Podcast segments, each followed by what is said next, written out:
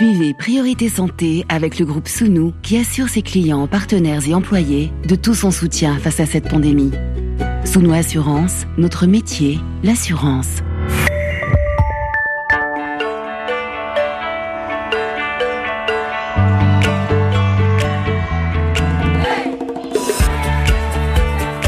Priorité Santé. Caroline Paré. Bonjour à toutes et à tous. Beaucoup d'entre nous gardent encore en mémoire des expériences et pour certains les épreuves traversées au printemps dernier au cours de la première vague de Covid-19. Une déferlante qui a bouleversé la planète et que l'on avait imaginé, hein, nous le constatons aujourd'hui à tort, comme un épisode circonscrit derrière nous. Confinement, déconfinement, deux mois d'été et l'alerte. Avertissement avant le constat, l'épidémie reprend. Dès le mois de juillet, le Conseil scientifique jugeait hautement probable une seconde vague au cours de l'automne et la deuxième vague, eh bien, elle est là. On est proche des 32 000 hospitalisations Covid comme en avril. Et une nouvelle fois, en première ligne, on la retrouve, la communauté des soignants, celles et ceux qui étaient applaudis tous les soirs à 20h, mobilisés, exposés, épuisés. La population a perçu jour après jour leur engagement. On a souligné les moyens insuffisants, les pénuries, mais au-delà des débats, les soignants ont déployé des ressources inédites pour faire face et ils ont fait face quelques mois plus tard. Où en sommes-nous? Quelle est la situation des urgentistes, réanimateurs, infirmières, aides-soignants? Comment travaillent les médecins libéraux à nouveau submergés d'appels de patients inquiets? Comment vivent-ils cette seconde vague d'un point de vue professionnel mais aussi émotionnel? Qu'est-ce qui a changé depuis le printemps Soignants face à la deuxième vague de Covid-19 en France, nous leur donnons la parole aujourd'hui dans Priorité Santé. Et quatre voix pour témoigner aujourd'hui en direct. Professeur Frédéric Adnet, bonjour. Bonjour. Vous êtes chef de service des urgences de l'hôpital Avicenne de Bobigny en Seine-Saint-Denis. Également dans ce même département, directeur médical du SAMU. Seine-Saint-Denis, très durement éprouvé par la première vague. De cette expérience, vous avez tiré ce livre, Les fantassins de la République, urgence Covid, un printemps en enfer, publié aux éditions Flammarion. L'hôpital mobilisé, tout comme la médecine libérale, les soignants du terrain. Bonjour, docteur Jérôme Marty. Bonjour. Vous êtes médecin généraliste et président du syndicat Union française pour une médecine libre. Nous donnerons tout à l'heure la parole à Frédéric Gautron. Il est aide-soignant au service de réanimation de l'hôpital de la Pitié-Salpêtrière de Paris. Communauté des soignants, vécu des patients avec Magali Léo, responsable du pôle plaidoyer pour l'association Rénalou. Priorité santé sur RFI. Professeur Frédéric Adnet, quand vous avez achevé l'écriture de ce livre témoignage de l'intérieur, ces fantassins de la République, est-ce que vous imaginiez à ce moment-là être confronté à la situation actuelle? Euh, franchement, non. Hein. Franchement, lorsque j'ai rédigé ce livre avec euh, l'aide de Jean-Paul Marie, hein, qui était un journaliste qui avait suivi cette euh, première vague à, l'intérieur de l'hôpital, j'espérais que la crise était finie et je ne m'imaginais pas me retrouver dans une situation similaire à quelque temps après. Alors la, situation actuelle ne, ne, ressemble pas à la première vague. Là, ce que je décris, c'est quand nous avons été submergés par par une arrivée très rapide de, patients euh, Covid, alors que là, c'est, si vous voulez, une saturation progressive et lente de tout l'hôpital qui devient paralysé euh, parce qu'il n'arrivait plus à gérer les deux flux de patients, les patients non Covid et les patients Covid. On va y revenir dans le détail, mais ce que vous soulignez, c'est vraiment cette dimension d'émergence, d'inconnu, de nouveauté. Il faut apprendre jour après jour avec ce virus, y compris euh, démentir des croyances des premiers jours. Oui, ça c'était un phénomène aussi auquel je ne m'étais pas habitué, que j'avais d'ailleurs jamais vu. Hein. L'émergence, si vous voulez, d'une médecine fondée sur sur la croyance, fondée sur autre chose que ce qu'on l'on m'a appris, les, les, les preuves et, et, les études bien faites. Il a fallu à la fois donc euh, euh, prendre en charge les malades, résister à certaines croyances, y compris de, de mes confrères, y compris euh, de, de, proches de malades, et, et en même temps essayer d'apporter un peu de rationnel, rationnel à cette crise. Alors les autorités de santé communiquent régulièrement, hein. on, revient au bilan, les décès, l'occupation des lits en réanimation, une photo générale. Euh, le chef du gouvernement euh, doit s'exprimer dans la soirée. Quel constat de terrain, professeur Annette, de ce que vous vivez aujourd'hui? L'hôpital Avicenne, un grand hôpital de ce département euh, assez pauvre de France, de la Seine-Saint-Denis. Comment vous décrivez la situation les urgences, les maladies infectieuses, euh, la prise en charge aussi des complications respiratoires et bien sûr euh, le centre de névralgique par rapport à cette maladie, la réanimation. Ben, il y a plusieurs messages. Le premier message, c'est déjà que l'on est saturé, c'est-à-dire que mon service de réanimation qui a doublé ses capacités, on a doublé le nombre de lits dans le service de réanimation de mon hôpital, euh, ben, il est plein à 100%. On a 60% de malades Covid, 40% de malades non Covid, mais qu'on doit euh, absolument garder et soigner, puisqu'il y a d'autres urgences et d'autres maladies graves que le Covid à, s'occuper. Les services d'hospitalisation, ben, écoutez, on a une soixantaine de lits Covid qui sont tous occupés, donc on est, si vous voulez, à un niveau de saturation des, des, possibilités d'hospitalisation des patients Covid. Le message qui est plus optimiste, vous parliez de, de leçons à retenir de la première vague, bah, mhm. c'est qu'on connaît beaucoup mieux cette maladie et qu'on euh, la traite beaucoup mieux. Le temps d'hospitalisation a diminué, la mortalité en réanimation et dans les services d'hospitalisation a chuté puisqu'elle est autour de 20% actuellement alors qu'elle était euh, plutôt vers 40% lors de la première vague. Donc c'est une maladie qu'on connaît mieux, qu'on soigne mieux, et ça c'est un message qu'il faut aussi faire passer. Il y a des mhm. messages positifs, c'est les, les, patients s'en sortent. Euh, on arrive avec des traitements conventionnels à, à, les tirer d'affaire. On n'a pas encore la molécule qui tue le virus, mais c'est une maladie qu'on maîtrise de mieux en mieux. Alors précisément, on le sait, hein, il n'existe toujours pas de, traitement spécifique éprouvé scientifiquement. Qu'est-ce qui a changé s'il fallait donner par exemple un exemple au niveau de la, prise en charge euh, Vous dites euh, les patients graves restent moins longtemps, euh, on sauve peut-être davantage de patients Covid qui ont des complications. Grâce à quoi? Ben écoutez, euh, le progrès le plus spectaculaire est probablement dans les modalités d'oxygénation de ces mhm. patients. On sait que c'est une maladie qui entraîne euh, ce qu'on appelle nous une dyspnée, un essoufflement, une détresse respiratoire. Et euh, lors de la première vague, on, on a probablement euh, trop intubé, on a trop mhm. mis sous ventilation mécanique très rapidement ces patients-là, alors qu'on a qu'on a pu développer des méthodes alternatives qu'on appelle des méthodes non invasives, c'est-à-dire sans intuber le patient, on arrive avec de nouvelles méthodes par exemple l'oxygénation à haut débit en position ventrale, hein, euh, euh, mhm. qu'on a développé grâce euh, à, cette maladie et qui a permis de retarder, voire d'empêcher d'intuber les patients et donc de ne plus les exposer à toutes ces complications de la, mhm. de la ventilation mécanique. Professeur Annette, est-ce qu'on peut dire qu'en mars on manquait de masques, qu'aujourd'hui on manque de bras, de soignants? Est-ce que c'est votre réalité ou est-ce que c'est caricatural?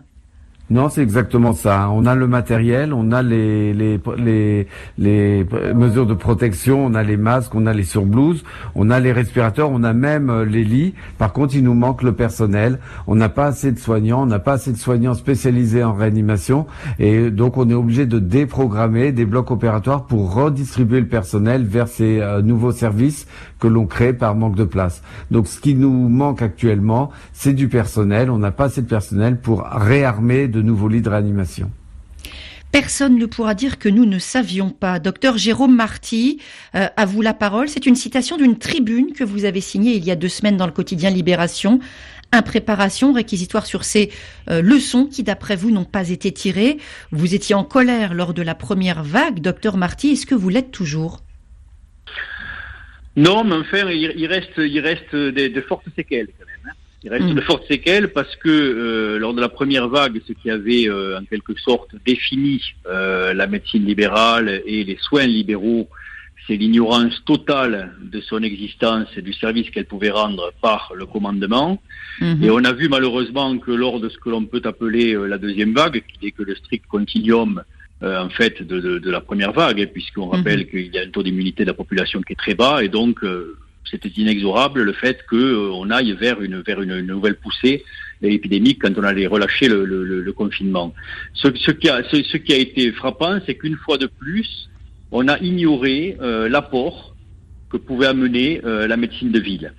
Puisque malgré les alertes que nous avons pu lancer au mois de juin, au mois de juillet, au mois d'août, on a totalement ignoré cela.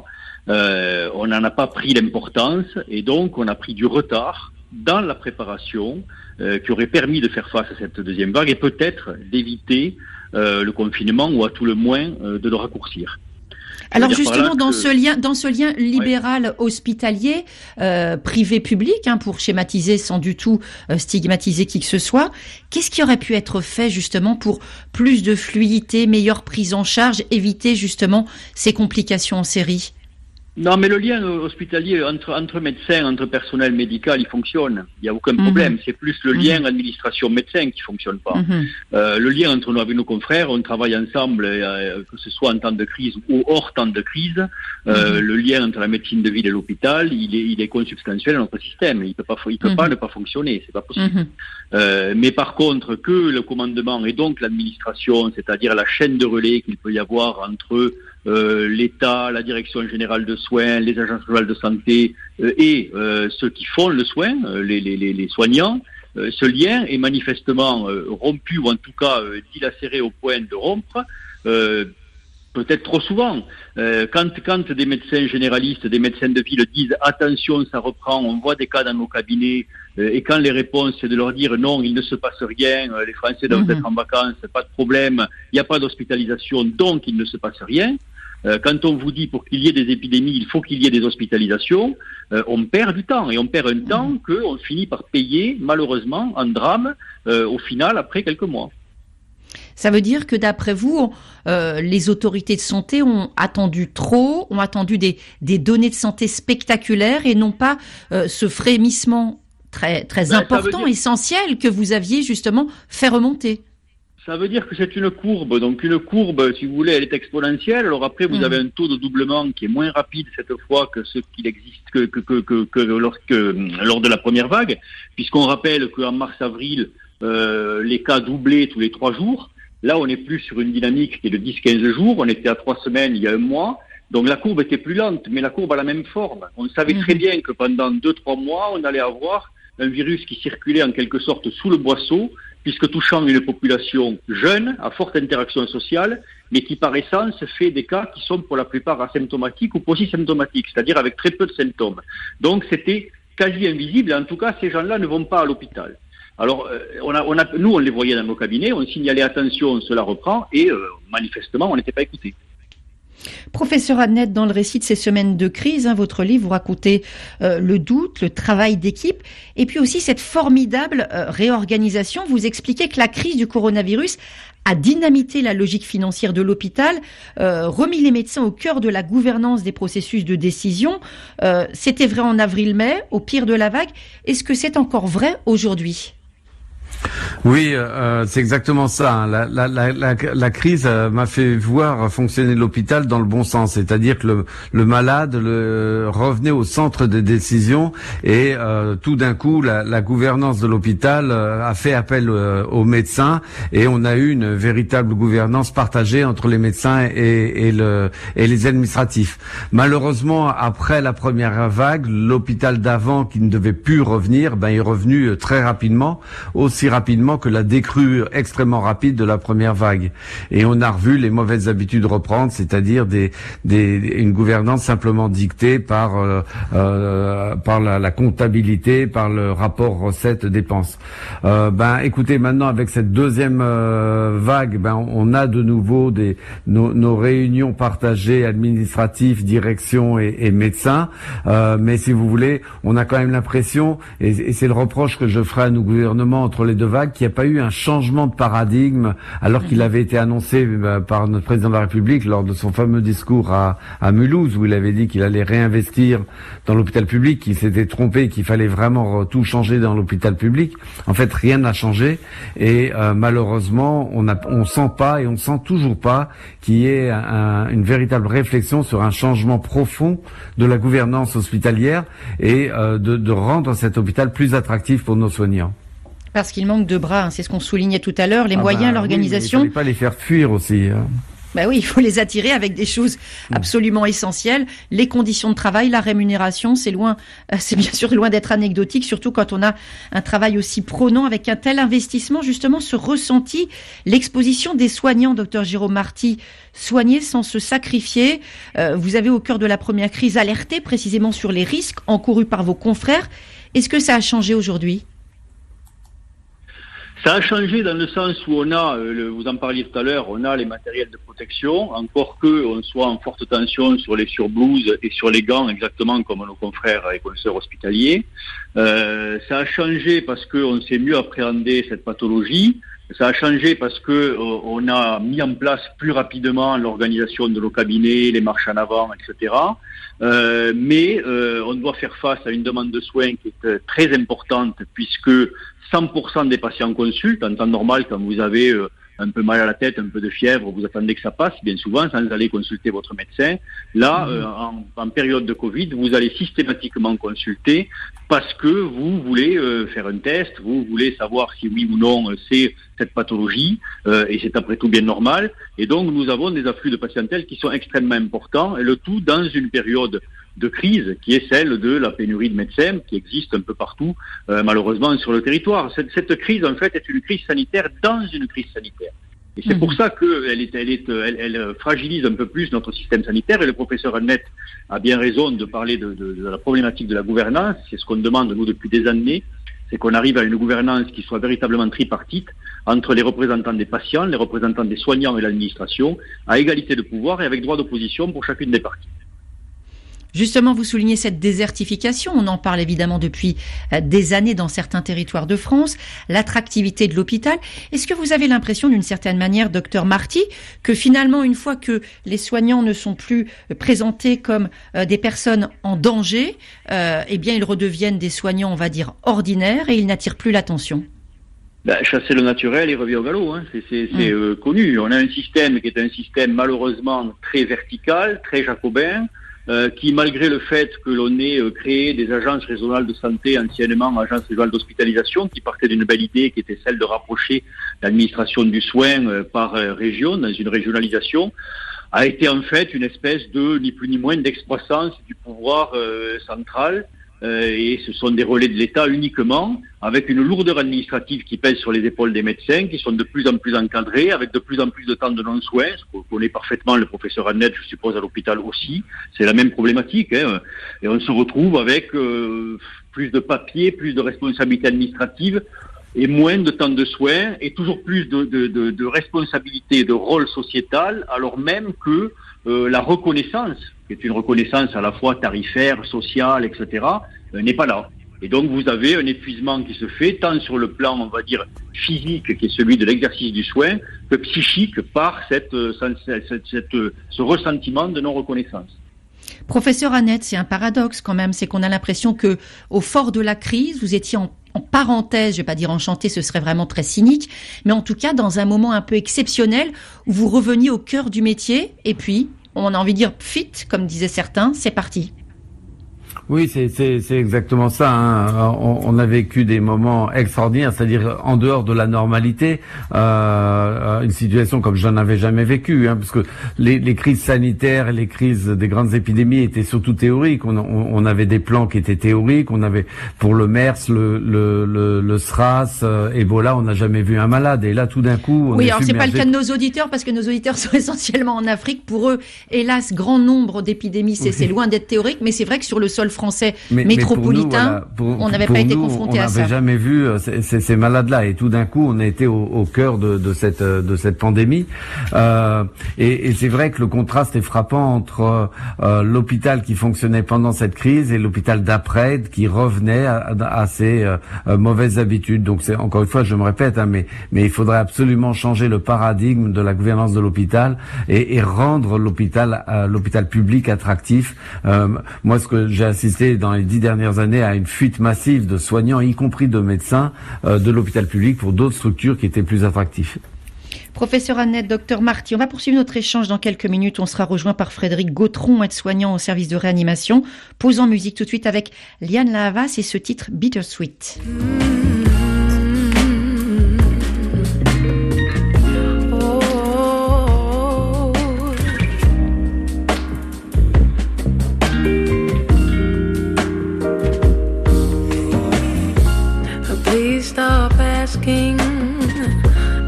Still love me? Don't know what to say. Let's speak in the morning. Please don't do this. I'm too far away.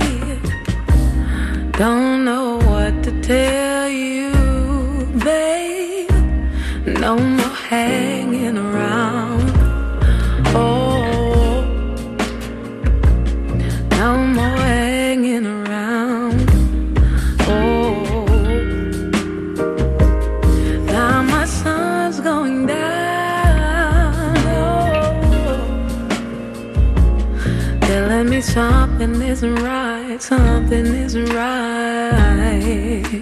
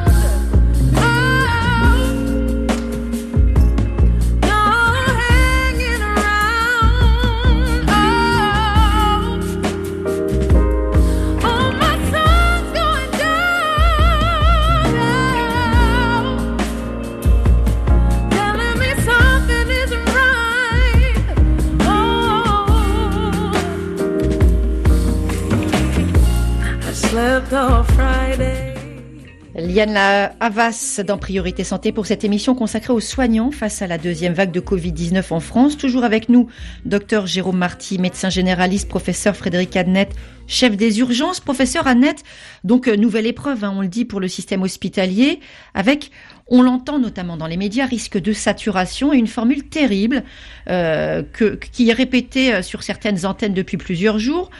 Faire le tri, faire le tri entre les patients. Qu'est-ce que ça veut dire? Est-ce que ce, spectre, cette, menace, c'est une réalité? Alors c'est- toujours euh, une, menace. hein. Il, y a, deux sortes de tri. Il y a un tri qu'on malheureusement on effectue actuellement parce qu'on est obligé de déprogrammer des patients euh, moins urgents que les patients euh, Covid, des patients qui ont des pathologies chroniques dont on reporte, si vous voulez, l'hospitalisation, dont on reporte certaines interventions chirurgicales que l'on considère comme non urgentes, euh, non vitales. Et ça, c'est déjà un premier tri. C'est un tri que l'on effectue et, et on ne on peut pas s'empêcher de penser que c'est quand même une perte de chance pour ces patients-là quand on retarde un diagnostic de cancer, quand on retarde une prise en charge d'un diabète ou d'une insuffisance cardiaque. Donc ça, c'est c'est le tri qu'on effectue aujourd'hui, parce qu'on on doit déprogrammer des activités pour libérer du personnel pour accueillir les patients Covid. L'autre tri qu'on ne voud... Oui? Oui, il y a aussi ce qu'on considère comme une obstination déraisonnable, ça existe? Alors, Ça- c'est- ça, Aujourd'hui, c'est déjà quelque dire. chose qui existait? C'est ce que je voulais vous dire. C'est le deuxième tri. C'est ensuite, euh, parmi les patients euh, Covid, choisir ceux que l'on va réanimer et ceux pour lesquels on va faire, si vous voulez, une limitation de, de soins. Alors, c'est c'est des choses qui sont parfaitement encadrées par la loi. Et il y a effectivement des cas où, euh, euh, même hors crise, hein, où euh, euh, de proposer une réanimation lourde s'avérerait être en fait une obstination déraisonnable parce qu'on sait très bien que ce patient ne survivrait pas à l'agression qu'est quand même une réanimation très euh, très intensive. Euh, donc ce ce, ce, ce choix euh, éthique euh, euh, est un choix qui se fait ben, qui est encadré par la loi, qui se fait de manière collégiale, en accord avec des directives anticipées du patient ou avec les proches. Euh, la, la, ce qu'ont été amenés à faire les Italiens en plein milieu de la première vague, c'est effectivement de nouveaux critères parce qu'ils avaient plus de place pour Frédéric Atnet, on a une petite rupture de, liaison. Euh, la liaison s'est coupée. On va bien sûr essayer de vous vous rappeler immédiatement. Docteur Jérôme Marty, euh, c'est loin d'être anecdotique quand on, évoque le climat actuel euh, pour justement faire passer les mesures de prévention. La désinformation, on n'a jamais autant entendu parler de santé dans les médias que depuis ces derniers mois. En tant que médecin, médecin de terrain, est-ce que vous voyez justement les, les conséquences de cette santé d'une crise hyper médiatisée Ouais, et c'est dramatique. C'est dramatique et c'est une des vraies différences aussi avec la première vague. Vous l'avez dit, lors de la première vague, on avait globalement un soutien de la population qui était de 90 voire 100% avec des gens qui nous applaudissaient. Et là, on s'est heurté euh, dès le début. Hein, à une incompréhension euh, avec un effet de manipulation d'un certain nombre de personnes qui ont lancé ce qu'on peut appeler des fake news, euh, qui ont lancé de, de, de, de fausses nouvelles, euh, qui ont eu un effet dramatique, qui fait qu'une partie non négligeable de la population n'a carrément pas cru à, euh, cette, à cette deuxième vague, n'a pas cru euh, à l'émergence de la Covid une deuxième fois, euh, et s'est opposé euh, aux soignants. On le voit très clairement sur les réseaux sociaux. Alors certes, les réseaux sociaux ne sont pas la vie, mais ils traduisent quand même euh, une, une, une, vérité, une existence. Euh, et de plus en plus, on voit que euh, il y a des mouvements comme ça qui se créent, qui sont des mouvements anti-masques, des mouvements anti-vax, anti-vaccins, quoi. Euh, et, et, et, ça, on l'a, l'a pas connu à l'époque. Alors il y a, c'est vrai, un ras-le-bol euh, des gens qui peuvent se comprendre hein, sur sur le, le, le, deuxième confinement. Euh, il y a, c'est vrai, une communication erratique de la part du commandement. Ça avait été déjà le cas en première vague et c'est le cas en deuxième vague aussi. Mais ça n'excuse pas ceux qui euh, manipulent. Et il faut reconnaître que dans notre profession, euh, ce discours, on a pu entendre, le on nous a pu nous faire le reproche qui est celui, mais vous dites pas tous pareil, vous dites tout et son contraire. En fait, il, il est, on, a, on a eu cinq, six personnes qui mhm. ont couru les plateaux, qui ont été invités, il faut le reconnaître. Hyper exposés, hyper exposés. Hyper exposés, et qui ont dit, euh, dormez braves gens, il ne se passe rien, il n'y a pas de deuxième vague, c'est pas vrai, on vous ment, et ils ont une responsabilité très importante dans les retards pris pour mettre en place les choses parce qu'on ne peut construire qu'avec la population. On ne mhm. peut construire qu'avec les gens. Et le rôle de tous est aussi important, le soignant comme le non-soignant. Dès l'instant où le non-soignant est dans le doute, vous ne pouvez pas construire. C'est pas possible. Implication essentielle de la population.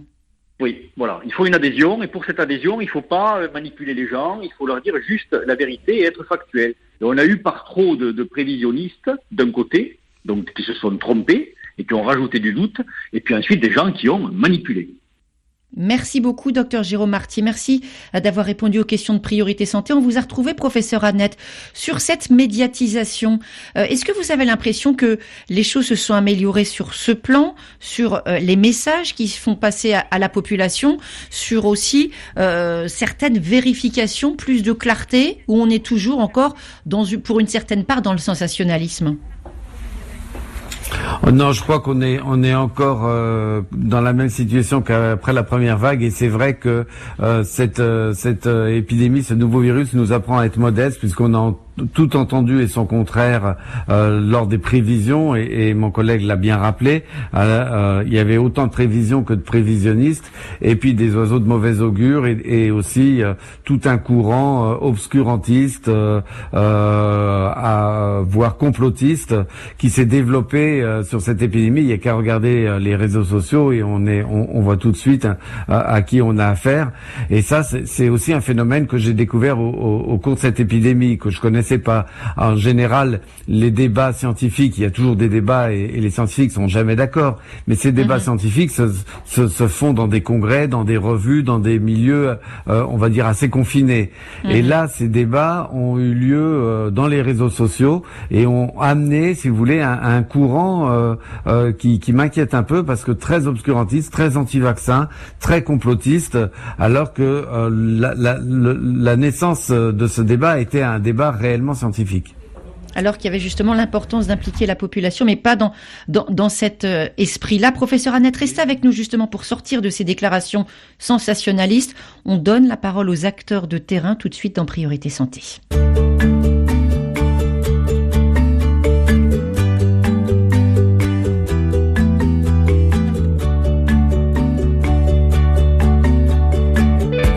Priorité Santé sur RFI. Et on va dire ceux qui ont les mains dans le cambouis. En ligne avec nous, Frédéric Gautron, bonjour. Bonjour. Vous êtes aide-soignant au service de réanimation de la Pitié-Salpêtrière à Paris, actuellement au sein de l'unité Covid. Euh, d'abord, une description Comment ça se passe dans votre service? Situation dans ces, ces du plus grand hôpital euh, de France hein, et de Paris, la Salpêtrière? Euh, ben, c'est une unité de Covid. Nous, on a 20 lits, mais il y a d'autres animations qui ont d'autres lits aussi. On a plusieurs animations euh, dites Covid et quelques réanimations dites euh, Covid négatives pour le reste des autres pathologies.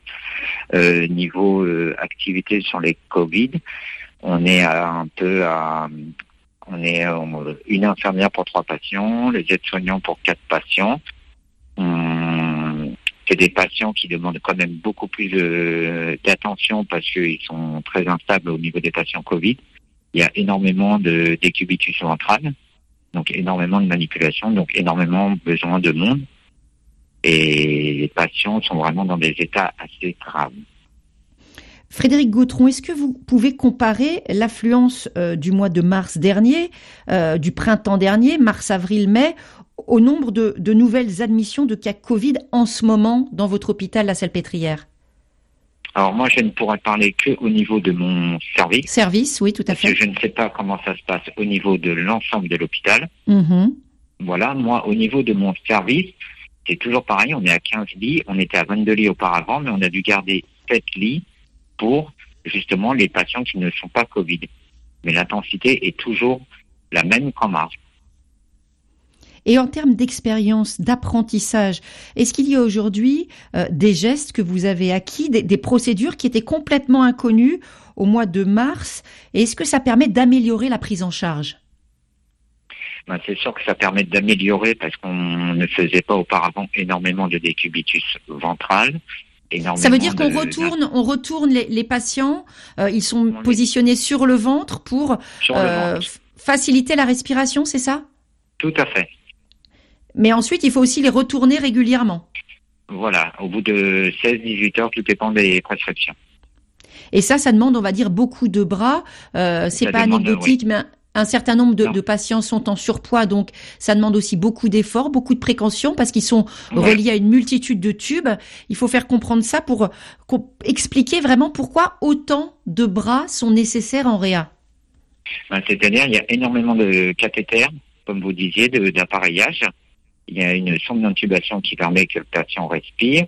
Il y a le cathéter qui permet de passer les médicaments, le cathéter artériel.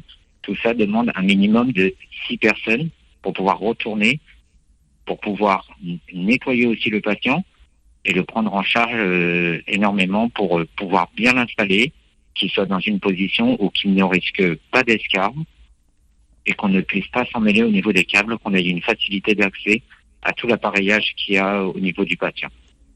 C'est là où je voulais insister quand je disais tout à l'heure euh, les mains dans le cambouis, parce qu'entre aller faire des déclarations péremptoires sur des plateaux de télévision et parler avec des gens qui, eux, touchent les patients, euh, sont confrontés à leur détresse, détresse respiratoire, mais aussi, on le sent, euh, l'inquiétude de la part des familles, on n'est pas du tout sur le même terrain. Frédéric Gautron, vous êtes un aide-soignant expérimenté. En termes de stress, comment vous, vous gérez la situation? Est-ce que vous, vos équipes, se sentent exposées? On est forcément euh, exposé à la détresse de la famille et du patient aussi en lui-même, la détresse entre collègues, mais on, étudie ça au cas par cas et on prend un peu sur nous.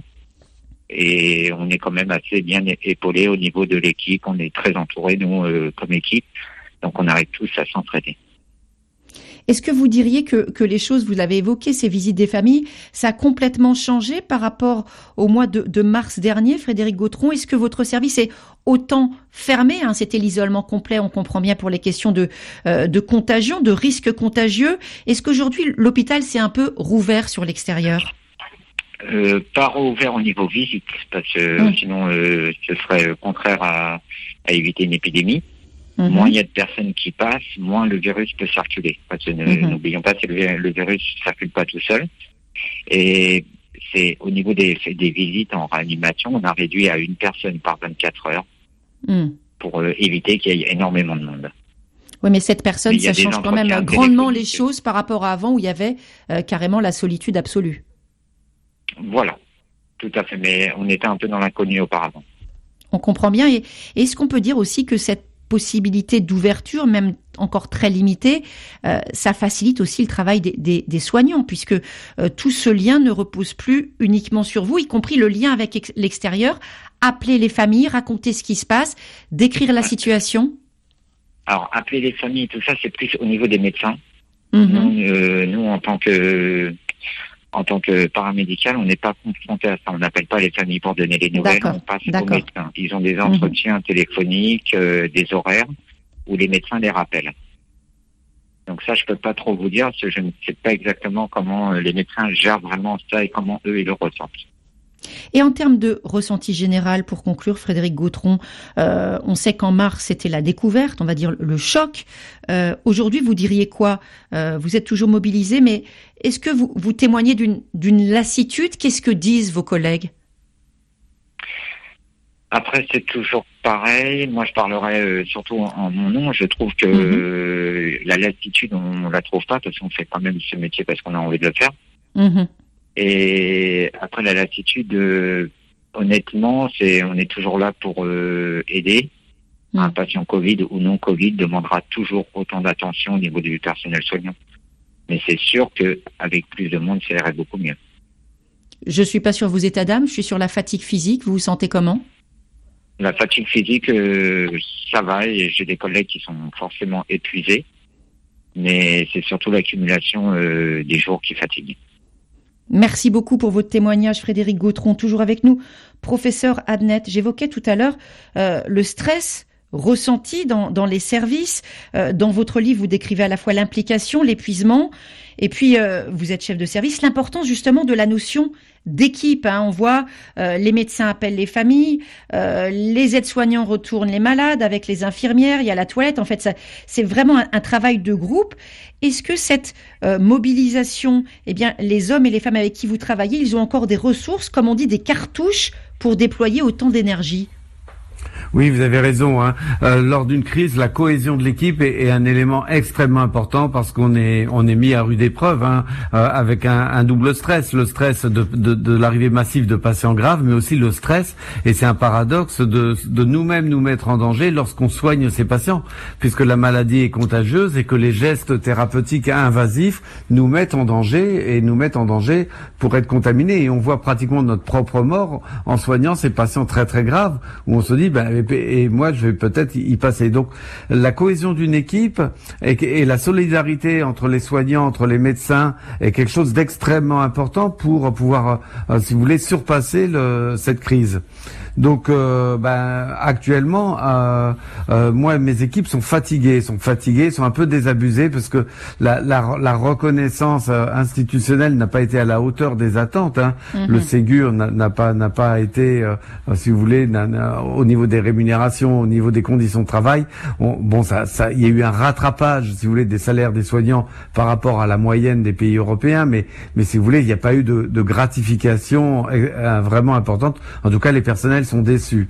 Euh, euh, au niveau des conditions de travail, on n'a pas vu changer grand-chose. On n'a pas eu un, un plan ou même des promesses d'embauche massive pour euh, augmenter, si vous voulez, le ratio, on en parlait tout à l'heure, entre les soignants et le nombre de malades. Avoir un ratio très faible, bah, ça, ça nous met, et on le voit actuellement sur la crise, ça nous met en danger, surtout ça met les patients en danger. Donc euh, oui, l'état d'esprit actuel, euh, après ce, cet immense stress de la première vague, est plutôt un, un message de, de fatigue et, et, et un personnel un peu désabusé. Euh, je, je le sens moins euh, moins enclin à, à supporter euh, le stress qu'on a eu à subir pendant la première vague.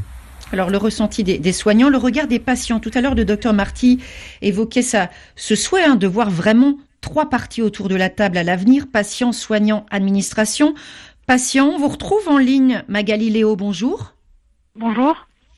Alors vous êtes responsable du pôle plaidoyer pour l'association de patients Rénalou, association de patients dédiés euh, aux maladies rénales chroniques, soignants en première ligne, hein, ces fantassins de la République du, du livre du professeur Annette, sans oublier pour autant ces patients, car on le souligne pendant cette crise du Covid, eh bien, tous les patients sont là, euh, pas simplement ceux qui ont des complications euh, respiratoires ou vasculaires à cause du coronavirus. Il y a cette continuité de prise en charge qui est indispensable. Et puis, bien sûr, des risques associés à certaines comorbidités. Magali Léo, est-ce que vous avez le sentiment que pendant la crise de ces derniers mois, euh, certains patients se sont sentis un peu abandonnés?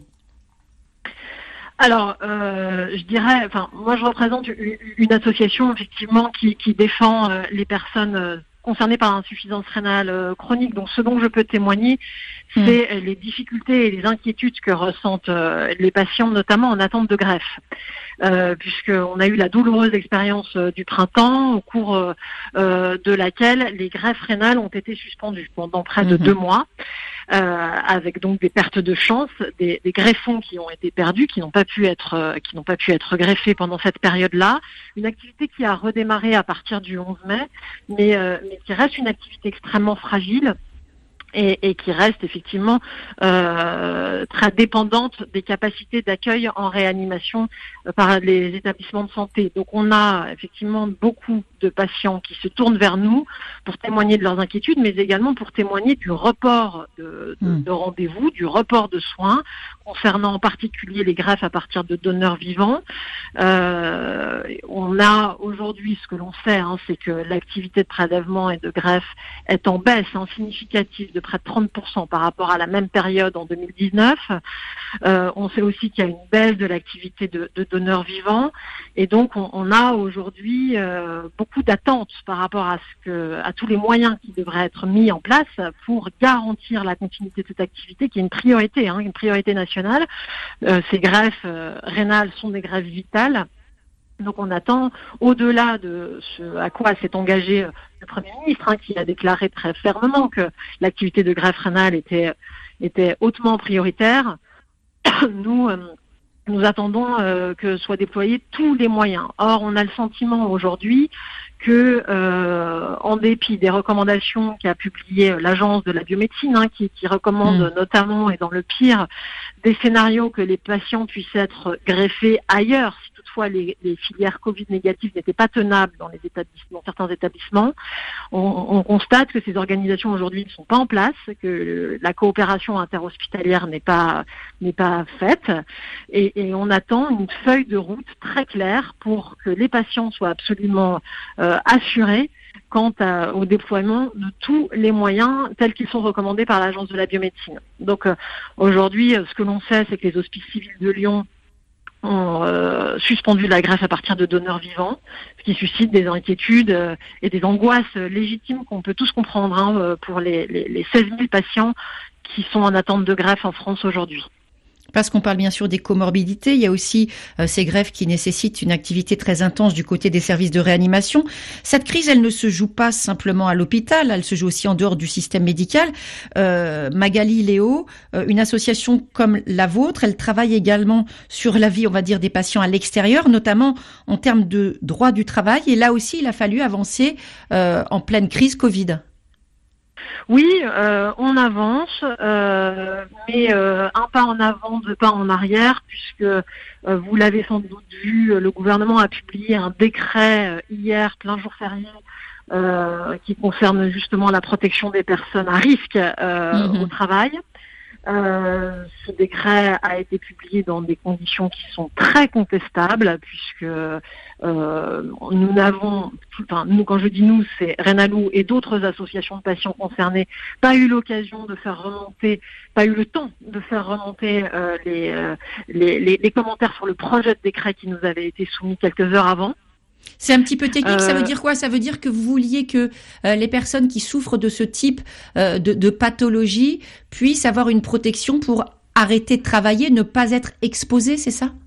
Absolument. Ce que nous souhaitions, nous et d'autres d'autres associations qui représentent des pathologies à risque, hein, nous mmh. souhaitions que les personnes identifiées puissent bénéficier du télétravail, de manière où ils puissent l'opposer à leur employeur mhm. euh, et qu'ils puissent. et euh, ce n'est pas le cas avec ce décret?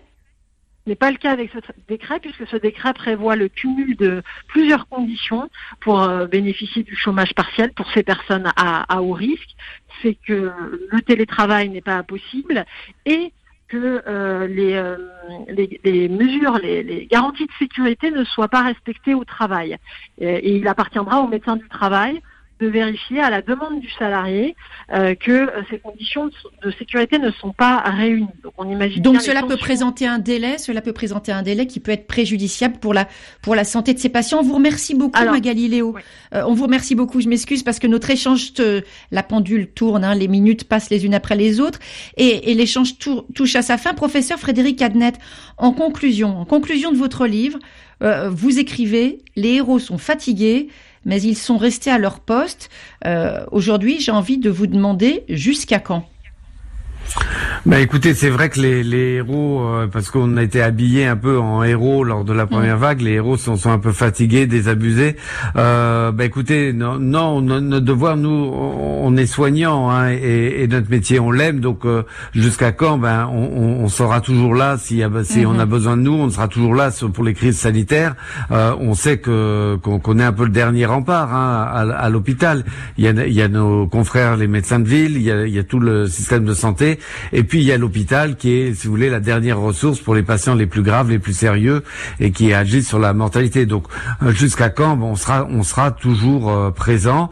Euh, ce qu'on attend quand même, c'est c'est que le, les, pouvoirs publics nous redonnent un petit peu de baume au cœur en, en, améliorant les conditions de travail et en rendant attractif l'hôpital public qui est qui est vraiment vraiment malmené depuis une vingtaine d'années. On en parlera bien sûr dans d'autres émissions. Merci beaucoup, professeur Frédéric Adnet, hein, d'avoir été notre invité aujourd'hui dans Priorité Santé. Je rappelle le titre de, ce livre, Témoignage, avec aussi des doutes et des coups de sang, les fantassins de la République aux éditions Flammarion. Et avant de se dire tout à fait au revoir, Fada, Freddy et Yves Thiam avec Let Go.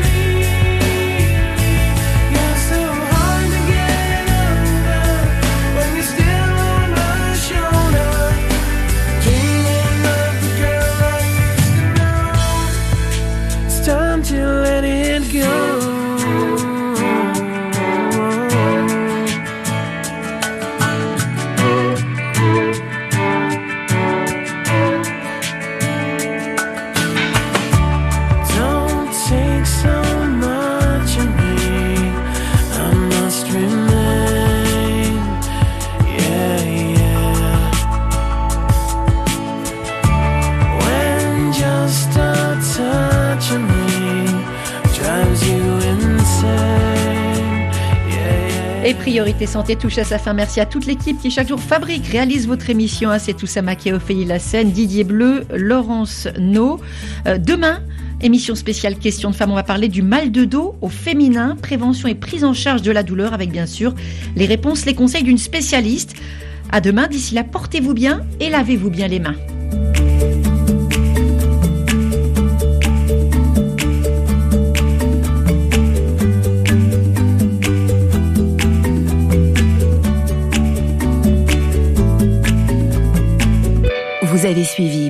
Santé avec le groupe Sounou qui est à vos côtés pour lutter contre cette pandémie et vous assure de tout son soutien.